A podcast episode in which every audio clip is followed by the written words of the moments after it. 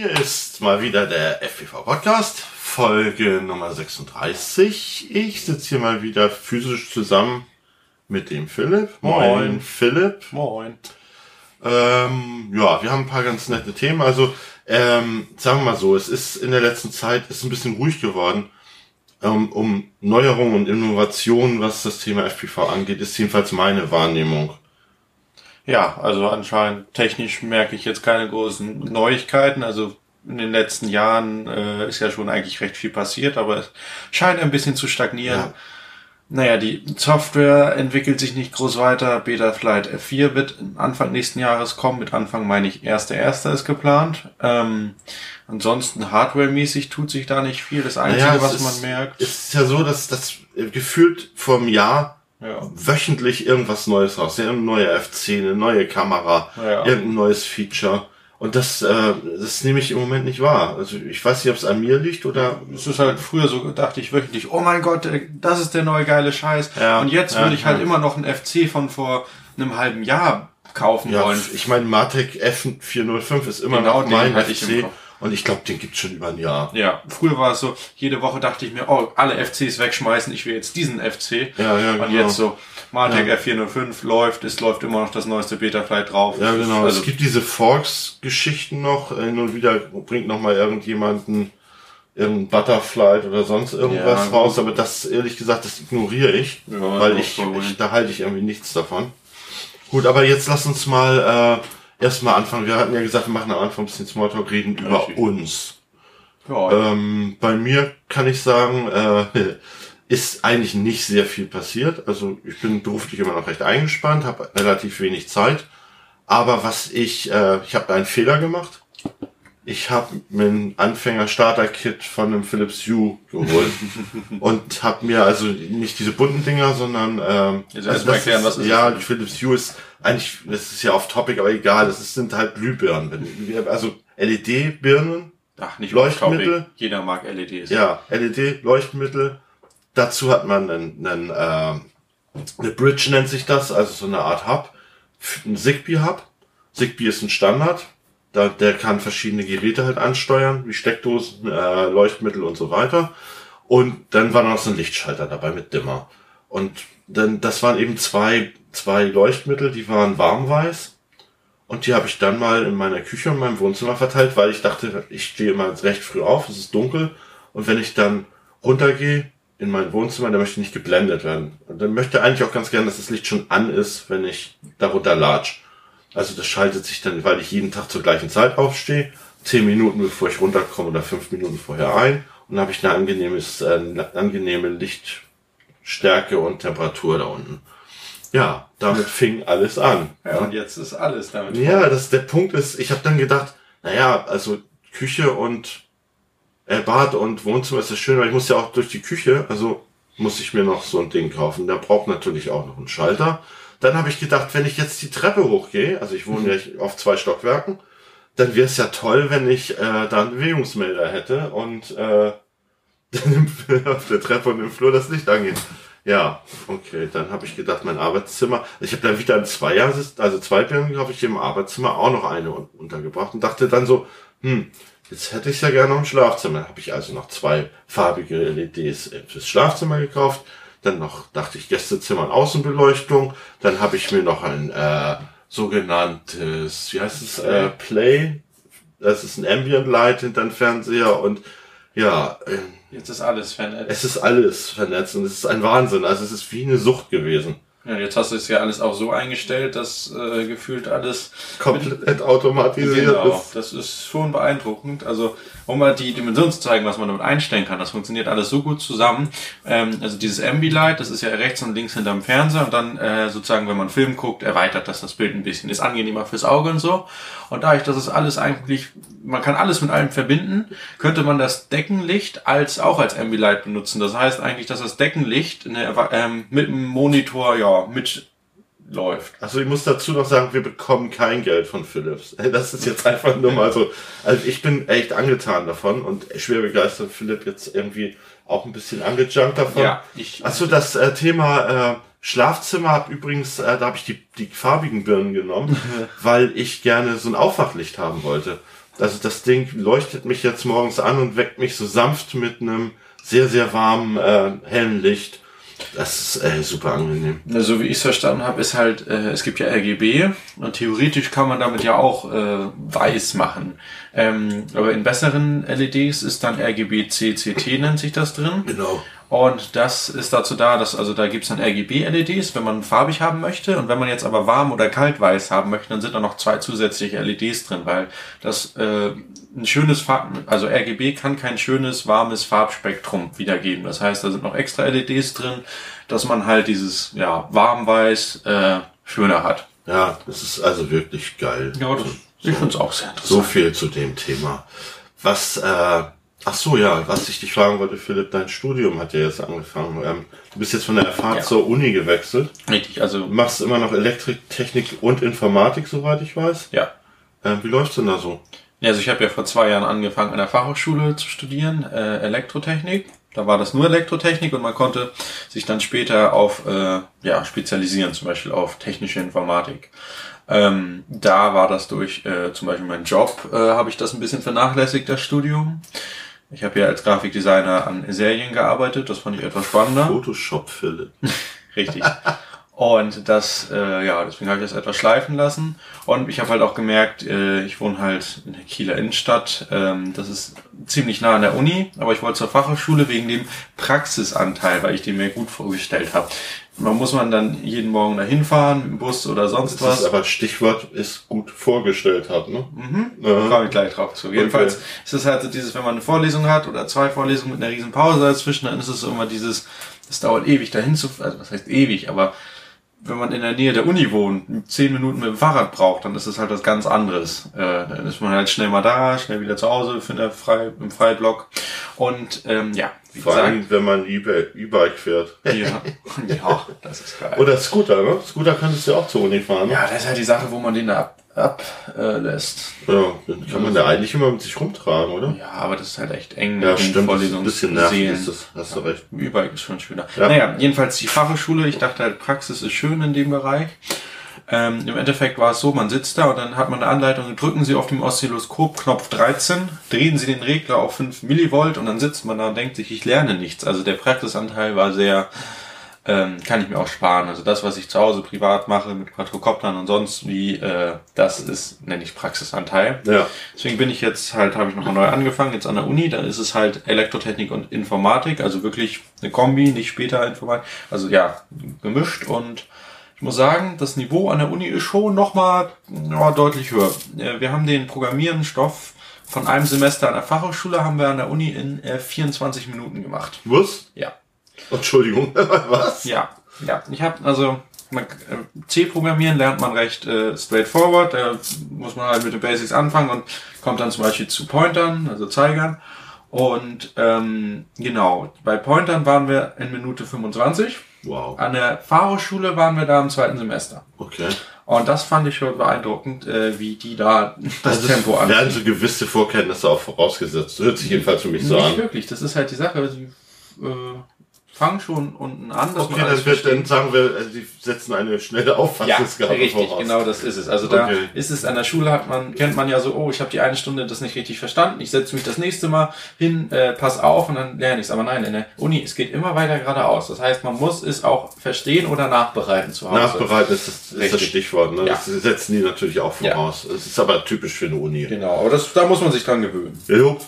Aber ansonsten, äh, zu, apropos Technik-News oder sonst was, ich habe mir jetzt, also früher habe ich mit einem äh, Laptop mit Digitizer, ähm, HP Spectre, jetzt kommt der nächste Werbeblock, Freunde. Ja, HP Spectre X360 hatte ich dann. Äh, ist ein sehr schöner Laptop, aber doch nicht so äh, passend für Notizen machen. Jetzt habe ich mir von so einer Apfelfirma, ich weiß gar nicht, wie die heißt. ähm, Obst, ne? Irgendwas mit Ja, Obst. irgend, irgend so ein, irgendein angewiesen Apfel, ich weiß auch Hat nicht. das nicht auch was mit Eiern zu tun? Ich weiß, ja, irgendwas, irgendwas mit Eiern, Ei, Ei, nicht. irgendwas, ja. Ja, ich, ich kenne mich da nicht so aus. Das ist doch eine schottische Firma, ne?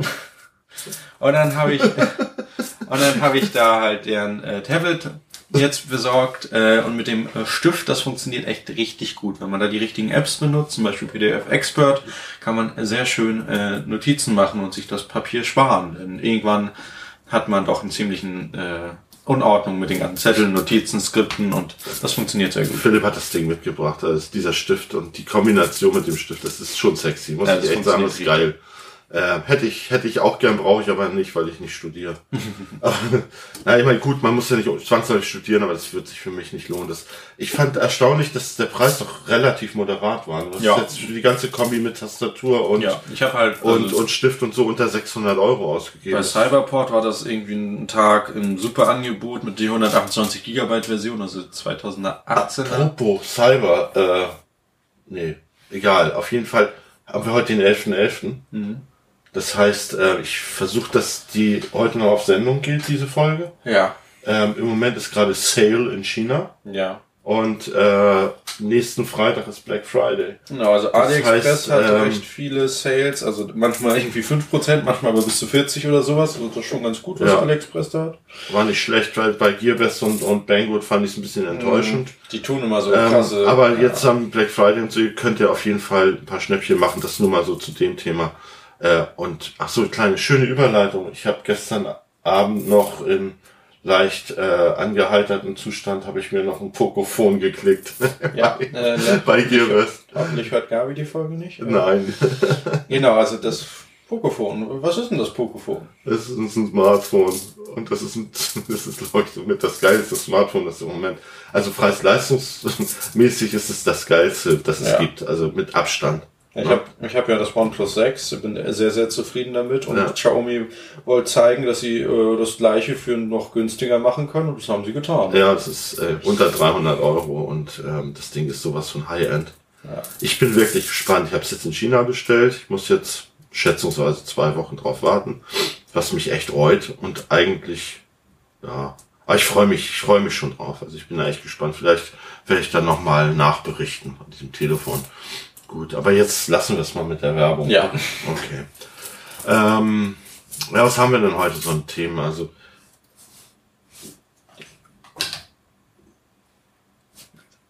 Ja, wenn du die ganze Zeit Ja, rumraschelst, ja, das hört ja, man ja. ja, ja, das hört man ja, okay. Also, ähm, wir wollten mal über 6S reden, ne? Richtig, denn heutzutage geht irgendwie der Trend zu 6S. Was ist 6S? Ja, das ist ja die Zellenanzahl im, äh, also nicht die Zellen, also die in Reihe geschalteten Zellen in einem Akku. Ähm, genau. Die heutzutage, ja, 5 Zoll Kopter fliegt man ja hauptsächlich mit 4S. Das war auch lange Zeit äh, die Regel für Rennen. Ja, viele, viele von den 4S-Komponenten konnten auf 5S ab. Ja, also wenn man gute hatte, dann kommt man auf 5S ranböllern. Also das heißt, man müsste immer pro Zelle 3,7 Volt rechnen. Äh, und das heißt, mit 5S habt ihr dann einfach mal knapp 4 Volt mehr. Und äh, beziehungsweise vollgeladen 4,2 Volt.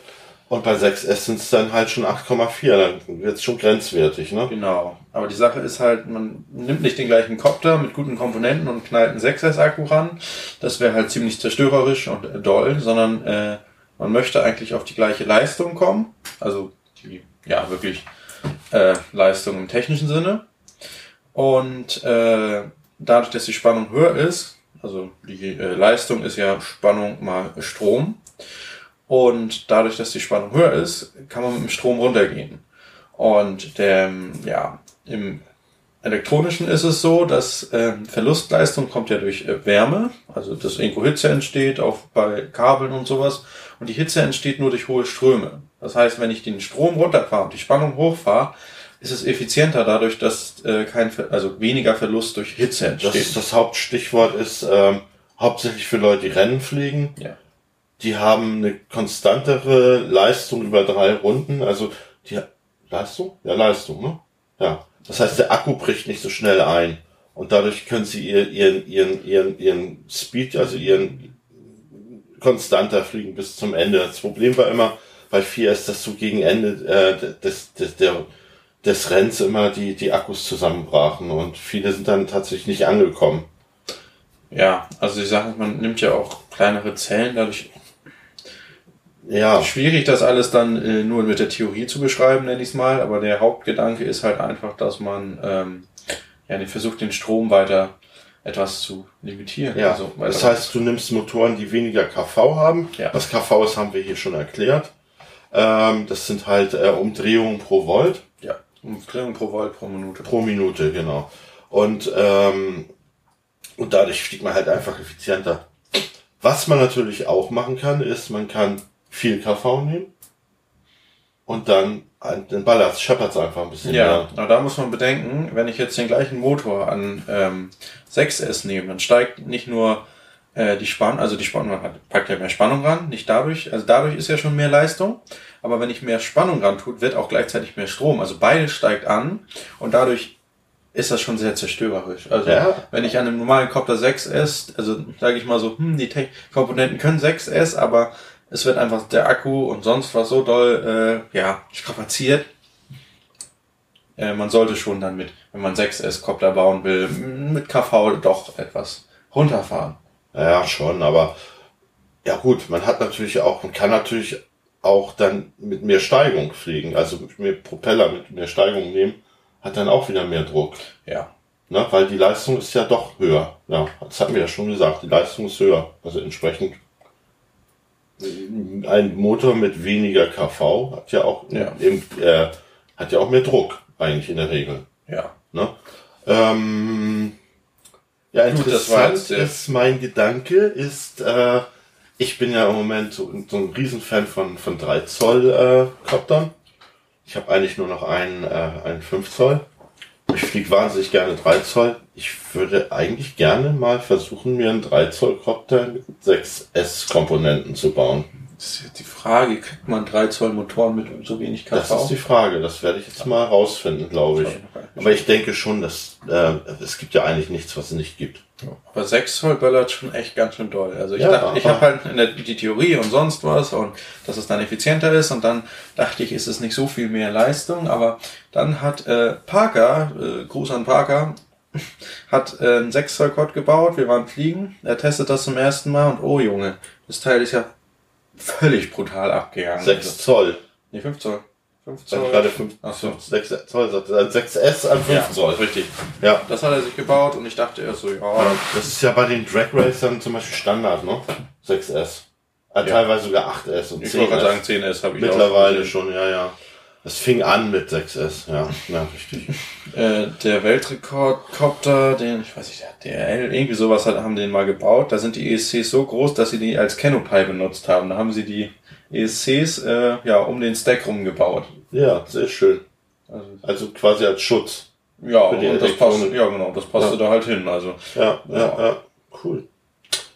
Ja, Mensch, also zum Thema 6S, pff, ja, kann man eigentlich ist das damit durch das Thema, ne? Ja, also mir fällt jedenfalls nichts mehr dazu ein. Ne? Also der Weg wird auf jeden Fall dahin gehen. Dickere Batterien, bisschen äh, deutlich mehr mehr Spannung und im Endeffekt dann eben mehr Leistung. Ja. Ne? Kann jeder ja. sehen, was er da für ja, Vorteile rausziehen kann. Und da wird, das geht auf jeden Fall was.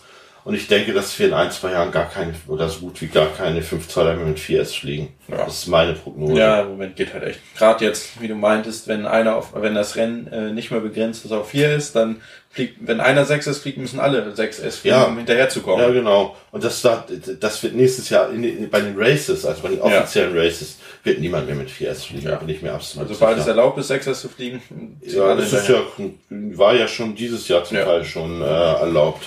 Ja. Hm, ja. Ja gut, dann äh, wollte ich noch mal auf eine App hinweisen. Und ich weiß, ich mache das jedes Mal, aber das liegt mir wirklich am Herzen. Die App heißt Spot FPV oder FPV. Und diese Spot FPV App, da könnt ihr eure Spots eintragen und dann können auch andere Leute eure Spots sehen und können dort fliegen. Und wenn ihr ganz viel Glück habt, dann trefft ihr da sogar mal Leute zum Fliegen und das ist doch eigentlich eine tolle Idee. Ja. Also haltet eure Spots nicht geheim, sondern veröffentlicht sie das macht, es ergibt überhaupt gar keinen Sinn, Spots geheim zu halten, es sei denn, es sind illegale Plätze oder Lost Places oder irgendwas, was euch sehr am Herzen liegt, aber eine Wiese, wo man toll fliegen kann und wo jeder fliegen kann, meiner Meinung nach ergibt es überhaupt keinen Sinn, das äh, für sich zu behalten. Ja. Gut, das zu dem Thema. Dann wollte ich noch auf einen schönen Blog hinweisen. Oh je, ich habe da ja ewig nichts gemacht. Hast du das ja? Ja, ich ja. weiß, aber trotzdem möchte ich ja einfach in ja. Philips Interesse mal auf Bootflave. Wie ist die genaue Adresse? Ja, bootflave.de.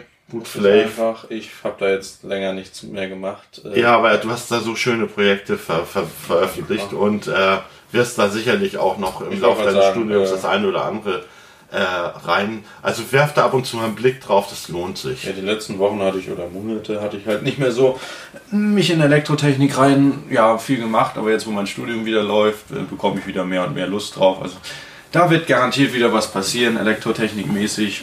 Ja, Ja. mal schauen. Sollen wir zum Thema 6S noch mal kurz über den Wizard reden? Stimmt, ja, das hätten wir bei Hardware News gemacht. Ja, hätten wir, aber ich finde, das Ja. machen wir einfach so. Ähm, genau, es gibt ja bei äh, Banggood äh, diesen Wizard, den Ishin Wizard, das war immer ein guter ähm, Anfänger, ja, Anfänger-Quad. Es gibt jetzt inzwischen die dritte Version, also die erste war schon, war schon ganz cool, ähm, war halt ein normaler 4S-Quad, also was heißt ganz cool, ist halt ein solider Quad gewesen. Jetzt, ähm, dann kam halt der, die zweite Version raus, ich glaube, die hatte einfach ein S dahinter. Ähm, Das ist so, eine Flachbauweise, ne? nee, der dritte.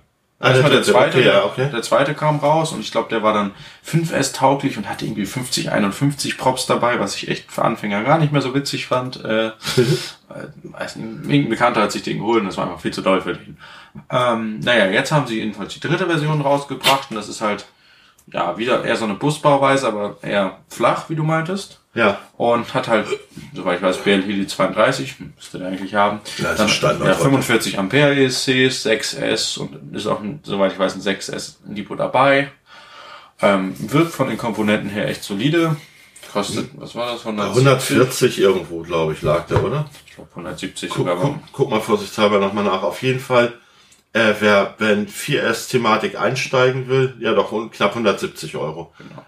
Äh, die für den ist das, glaube ich, also echt ein fairer Preis. Ja, man muss dazu sagen, der erste kam mit irgendeiner Gammelcam, also die Cam war echt nicht solide. Jetzt wurde aber eine Foxhair Error eingebaut, also schon eine gute die, Markencam. Die, ist- die ist sehr gut. Ja, und deswegen, äh, ich, man muss Tests abwarten, aber von den Komponenten her klingt das grundsolide. Ja, absolut. Ja, vielleicht sollten wir die mal testen. Ja. Vielleicht schreibt doch mal an Banggood und, und frag mal, ob die uns zwei Stück äh, zum Testen schicken. Wollen wir machen? Ja, glaub nicht. okay. Ähm, ja, gut, dann äh, wollten wir kurz über Software reden. Richtig. Äh, Und zwar, ja, was bleibt da? Ähm, das Einzige, was mir dazu eingefallen ist, ist eben das neue Beta-Flight. beziehungsweise es ist Steffen eingefallen. Hi Steffen noch. Hi Steffen, ja, Gruß an die Kinder. Ja, wie gesagt, ähm, Betaflight 4.0 äh, soll ja ähm, am 1.1. rauskommen. Ja, Und ja, wir haben da schon wieder so eine schöne Wortschöpfung. Nämlich genau. den Dynamic Dynamic Notch Filter. ja, Oder den dynamischen Dynamic Notch Filter. wollen wir hier einen Cut setzen und einfach mal kurz gucken, was überhaupt äh, kommen soll. Nee, guck doch einfach mal. Ja. Ne, wir sind ja hier, wir, pff, sind ja unter, unter uns, also. Ich finde halt gerade die Seite nicht. Ach so. Nö, nö, nö, keine Ahnung. Keine Ahnung. Ähm, es wird jedenfalls später vielleicht 4.0 rauskommen. Ähm, es ist, bei Open Source Projekten ist es oft so, dass, äh, sag ich mal, ein großer Versionssprung wie 4 nicht bedeutet, dass wow, alles ist umgeändert und äh, Ach, ich könnte mir theoretisch vorstellen, dass sie an der Optik ein bisschen schrauben. ja, lass mich mal ausreden. Entschuldigung. Bei Open Source ist es oft so, dass, weil sie sind ja nicht im Handlungsdrang, krasse Sachen daraus zu bringen, damit man es kauft. Wenn man jetzt irgendwelche kommerzielle Software kauft und es ist dann 4.0 statt 3.5, dann erwartet man super krasse Features und ein Redesign und sonst was. Bei Open Source wird oft eine, für eine Hauptversion sozusagen der Grundstein gelegt. Das heißt, äh, zum Beispiel, ich benutze als Grafiksoftware Blender. Da wird ein Sprung zur neuen Version, jetzt passiert es wieder. Äh, das war von 2.4 auf äh, 2.5 so. Ähm, sie haben komplett das Design überarbeitet und haben sozusagen den Code sauber gemacht, um die neuen Features, die kommen werden, schon mal äh, bereit, also die Software bereit dafür zu machen. Also, und das passiert jetzt wieder mit 2.8 und um auf Betaflight zu kommen, ähm, habe ich irgendwo auch mal gelesen, dass sie halt bei 4.0 ähm, ja, sozusagen Betaflight nochmal, was heißt sauber machen wollen, aber sie wollen den Grundstein legen, um dann wieder weitergehen. Also sie haben schon Pläne für die nächsten Versionen sehr wahrscheinlich. Mhm. Äh, 4.1 und 4.2 und so. Und mit 4.0 wollen sie dann mal wieder. Ja, interessant. Also allerdings was Features angeht. Gut, ich habe da nicht sehr viel Fantasie, gebe ich offen zu, aber mir fällt mir wirklich nichts ein, Ja, was da noch kommen soll. Denke ich mir auch. Also ich, wenn man sich die letzten Versionen anguckt, was weiß ich, was kam denn dazu? Sowas wie GPS Rescue. Also kannst du dich dran erinnern mit den ersten, äh, als man noch selber fliegen musste? es ja. war ja von vor ein, zwei Jahren so, dass Betaflight jede kleine Version hat man gedacht, wow, das Ja, revolutioniert verdammt, jetzt alles. also ich meine, wir sind damals geflogen ohne, ohne, ohne äh, Air Mode. Air Mode zum Beispiel. Ne? Ja. Wenn du Gas weggenommen hast, ist das Ding wie ein Stein vom Himmel gefallen. Dann, das, ähm, es hat sich so viel getan. also es kam, also Äh, Wie gesagt, ne, damals musste man noch selber fliegen. Also früher kamen ja wirklich neue Versionen dazu. Ich dachte, weil als 3.2 oder so rauskam, ich glaube, das habe ich ja das erste Mal mit bei dir getestet oder so. Und dann ich so, wow, der Quad fliegt komplett neu. 3.3, wow, Ja, der ja, Quad. wie auf Schienen flog. Genau, dann jedes Mal wieder dieses, es fliegt noch viel mehr auf Schienen. Aber jetzt Ja. ist es, jetzt wird halt immer mehr, immer so ein bisschen Hintergrund. Aber jetzt haben wir Dynamic Dynamic Notch. Genau. Also noch dynamischer. Steffen hat es den dynamischen Dynamic Notch genannt. Der wird jetzt, ähm, je nachdem wie viel Gas man gibt, noch äh, dynamischer die ja, Sachen rausfiltern. Also es läuft in letzter Zeit immer so, dass ein bisschen am Pit-Controller, Feed-Forward und sowas ähm, geändert wird. Ähm, ja, und die Filter werden immer wieder angepasst, aber es sind keine revolutionären Sachen, wie es früher war, weil es einfach, wir sind softwaremäßig an einem richtig hohen Punkt. Ja. Ja. Und da eigentlich noch nicht so allzu viel über Betaflight 4.0 bekannt ist, also jedenfalls mir nicht bekannt ist, kann man da eigentlich im Moment auch noch nicht viel mehr zu sagen. Also das wird also tatsächlich zum Jahresanfang gelauncht, so wie es aussieht. Und dann lassen wir uns mal überraschen, denn ich denke, der FPV-Podcast berichtet. ne? Ja. Ja, also Ja. halt generell mit seit Betaflight 3, 4, 3, 5, es fliegt einfach so gut. Ja. Was sie da groß noch machen wollen. Also das hat man zwar immer, sage ich mal, gesagt, wow, das fliegt so toll, aber inzwischen ist das halt wirklich an einem technisch extrem hohen Niveau. Ja. Ja. Gut, dann wollten wir noch mal über ein bisschen über Hardware reden. Und Okay. speziell über Pieper. Ja. Oder Beeper oder Buzzer. Darüber Richtig. haben wir, glaube ich, auch noch nicht so viel geredet. Wichtiges Thema. Das merkt man erst, Absolut, ja. erst, man, erst wenn man Quad verloren hat, weiß man, wie wichtig es ist. Genau. Ähm, Da muss ich dazu sagen, hat Betaflight beziehungsweise ähm, BLHD ja auch schon ein bisschen was gebracht. ich Äh, glaube, wir sollten erstmal von vorne anfangen mit normalen Piepern. ich dachte, ich fange erstmal an mit dem, äh, ja okay, mach wie du meinst. Ja, es gibt halt normale Pieper, also Quadcopter unterstützen meistens, fast immer, ähm, normale kleine Pieper. Das sind So, so, so ein kleiner Druckkammer-Lautsprecher, ne? Ja, Piezo sind Pi ah ja, Piezo, ja, genau. Genau. Ja. Ähm, ja, die sind laut und nervig, nenne ich es mal. Also, dass man seinen Quatsch schön hört, wenn man ihn verliert. Ähm, kann man dann zum Beispiel auf den Schalter legen oder wenn man gerade äh, Line of Sight fliegt, dann ja, kann man darüber ausgeben, ob der Akku gleich leer ist. Ähm, sowas Mhm. halt.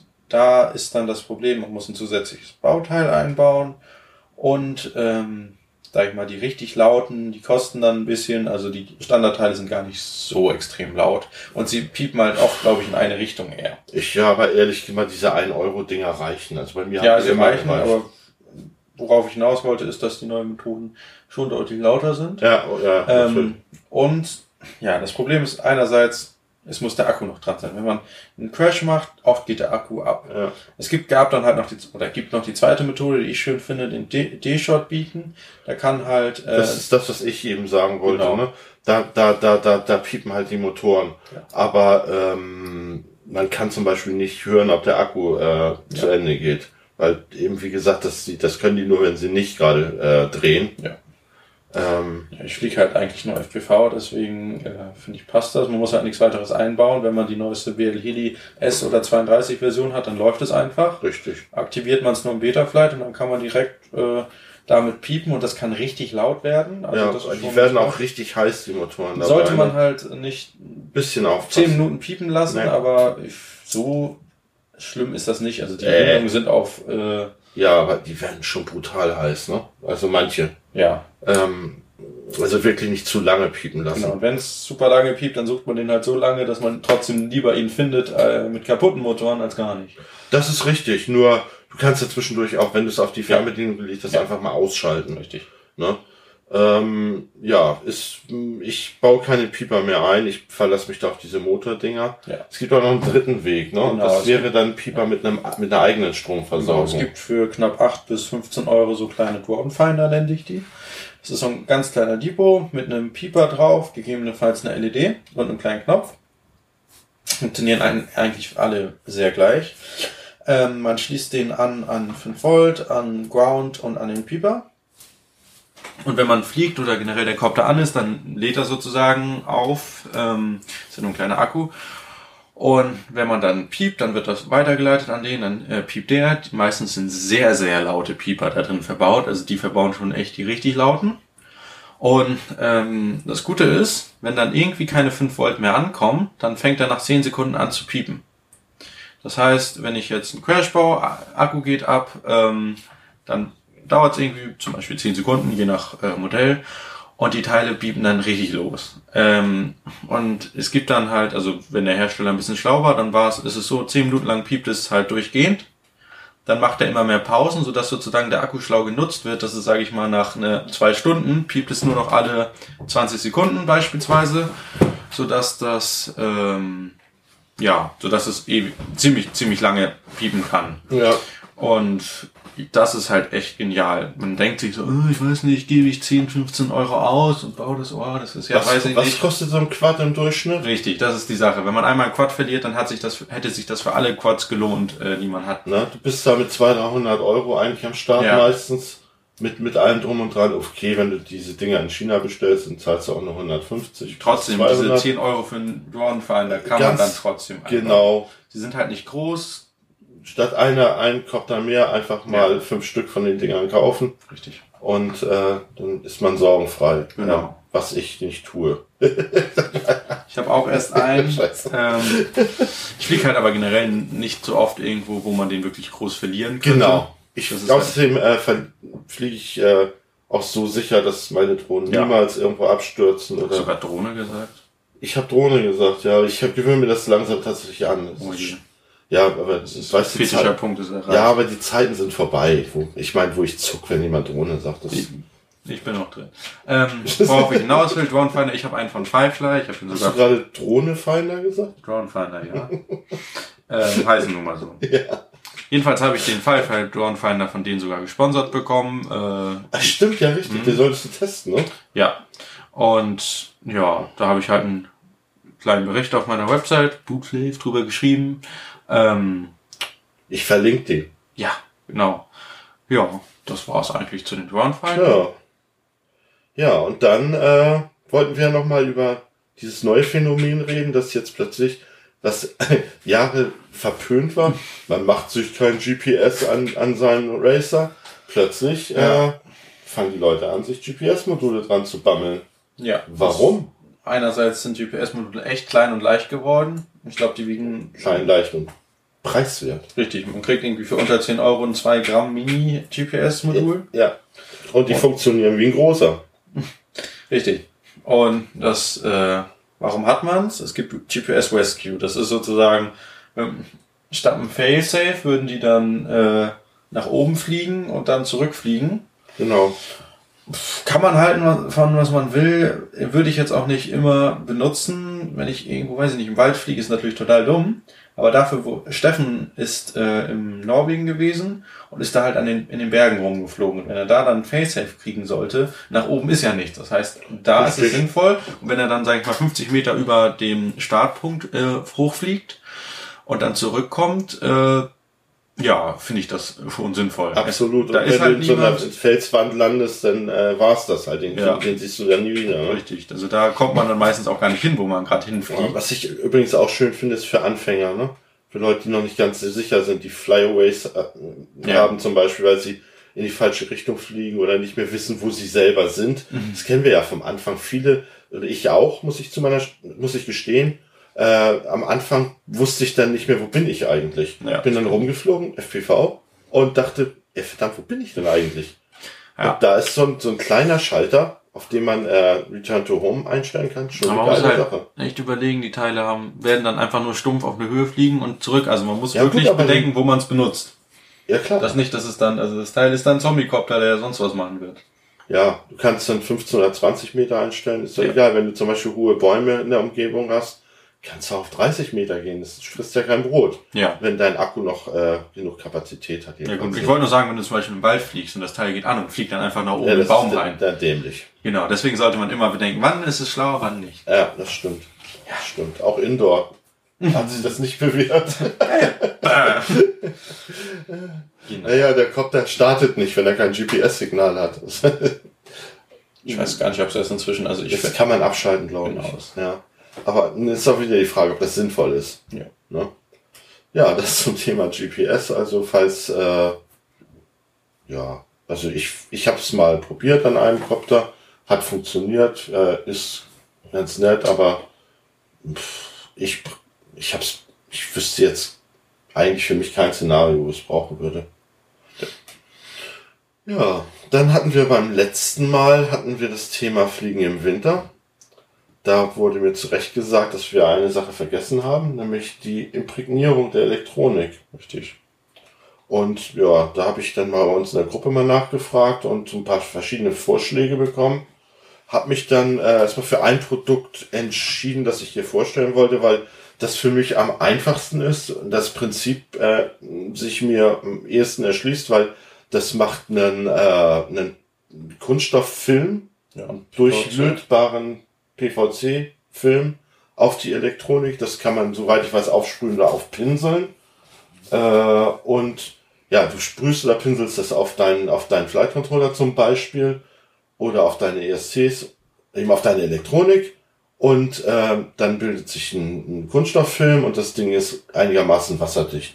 Ja. So, und das ist, äh, finde Also es geht ja nicht darum, dass man dann unter Wasser fliegen will, sondern Nee, aber es geht darum, dass wenn man mal in die Schneewehe Ja. ballert und mit der heißen, mit der warmen Elektronik, dann ist es nicht so schön. Oder wenn man in der Pfütze landet oder in einem flachen Richtig. Teich oder so, Ja, dann kann man immerhin die Elektronik eventuell retten. Ne? ja. Und Ja. wichtig, das Wichtigste ist halt, dass es schön durchlötbar ist, dass man nicht irgendwie so einen Genau. Schmodderfilm drauf hat, und wenn man irgendwann das auseinander Richtig. Das als eklig ist. Wichtigste ist, äh, das Zeug heißt Ballistol Seal. Ja. Ähm, gibt's angeblich in Baumärkten äh, leicht zu beschaffen. Gut, äh, ich sag mal, das andere Zeug ist auch leicht zu beschaffen, aber ich will jetzt nicht hier 25 Produkte empfehlen. Es gibt da verschiedene Ansätze. Ne? Es gibt Ja. Öle, die wasserabweisend sind und ja, weiß ich nicht, verschiedene Ansätze halt. Aber ich fand das ganz interessant mit diesem Film. Ja. Ne? Ja, das war das zu dem Thema äh, Nachtrag. Ja, dann sind wir im Prinzip in unserem Podcast durch, ne? Retro-Time könnten. Ja, Ist uns nichts fällt eingefallen. mir gerade nichts ein. Wir könnten 4S in die Retro-Time packen. Ja, nee, das kannst du nicht bringen, Ja, weil, wie gesagt, ne, weil 4 Zoll oder äh, Ja, äh, egal. Auch nur ein Witz. Also klar. Ähm, was ich ja ge- angesagt habe, ist, dass ich am Ende des Podcasts immer noch einen Podcast empfehle. Beim letzten Mal hatte ich den Anerzählt-Podcast empfohlen, der mir sehr gut gefällt. Und heute möchte ich euch mal methodisch inkorrekt ans Herz legen. Ähm, dieser Podcast, äh, den machen zwei Physiker, der Nikolas und Reinhard heißt. Ähm, jedenfalls machen die beiden äh, einen Podcast, einen Wissenschaftspodcast. Die ähm, nehmen sich äh, wissenschaftliche Paper zu allen möglichen wissenschaftlichen Themen, also nicht nur Physik, sondern auch Chemie, Biologie. Die reden über Nobelpreise, haben sie jetzt gerade gemacht und äh, haben so ein paar Rubriken drin, wie zum Beispiel das China Gadget der Woche. Dann schenken sich gegenseitig China Gadgets und machen dann noch ein Experiment. Äh, Es ist ein sehr, sehr lustiger und sehr, sehr interessanter und lehrreicher Podcast, den ich euch echt ans Herz legen möchte. Findet ihr natürlich in den Shownotes, also den Link dazu. Das Ding heißt methodisch inkorrekt und die Seite heißt, soweit ich weiß, minkorrekt.de. Und jetzt kommen wir zu den Standardsicherheitshinweisen. Wollen wir das wirklich wieder machen? Natürlich, das gehört Okay. dazu. Wenn ihr rumtestet oder sonst was, irgend alles, was ihr mit Lipo rumtestet, Macht die Propeller ab. Richtig. Nicht denken so, ja, das ist alles gut, ich, ich teste doch. Nein, macht die Propeller ab. Wenn ihr ultra faul seid, dann wirft ein Handtuch rüber. Genau. Das ist, das ist wirklich dann, das ist schon dumm, aber das ist immer noch besser als gar nichts machen. Ja, aber wenn wir das machen, dann können wir auch nochmal auf den Affiliate-Link hinweisen, also Natürlich. auf meinen Amazon-Affiliate-Link auf der Seite. Da könnt ihr einfach mal draufklicken, wenn ihr was bei Amazon bestellt und dann kriege ich automatisch eine kleine Provision. Und ja, ich habe dann zur Not auch noch einen Spendenbutton. Das ist so ein PayPal-Spendenbutton. Da könnt ihr auch ein bisschen äh, Geld ähm, spenden, wenn ihr mögt. Das hilft uns ein bisschen den Podcast am Laufen zu halten, unsere Kosten zu decken. Ne? Ja, dann passt noch auf beim Laden, Kinder. Passt auf beim Laden, Kinder. In diesem Sinne, äh, tschüss, bis zum nächsten Mal. Tschüss. Und vielen Dank fürs Zuhören. Tschüss.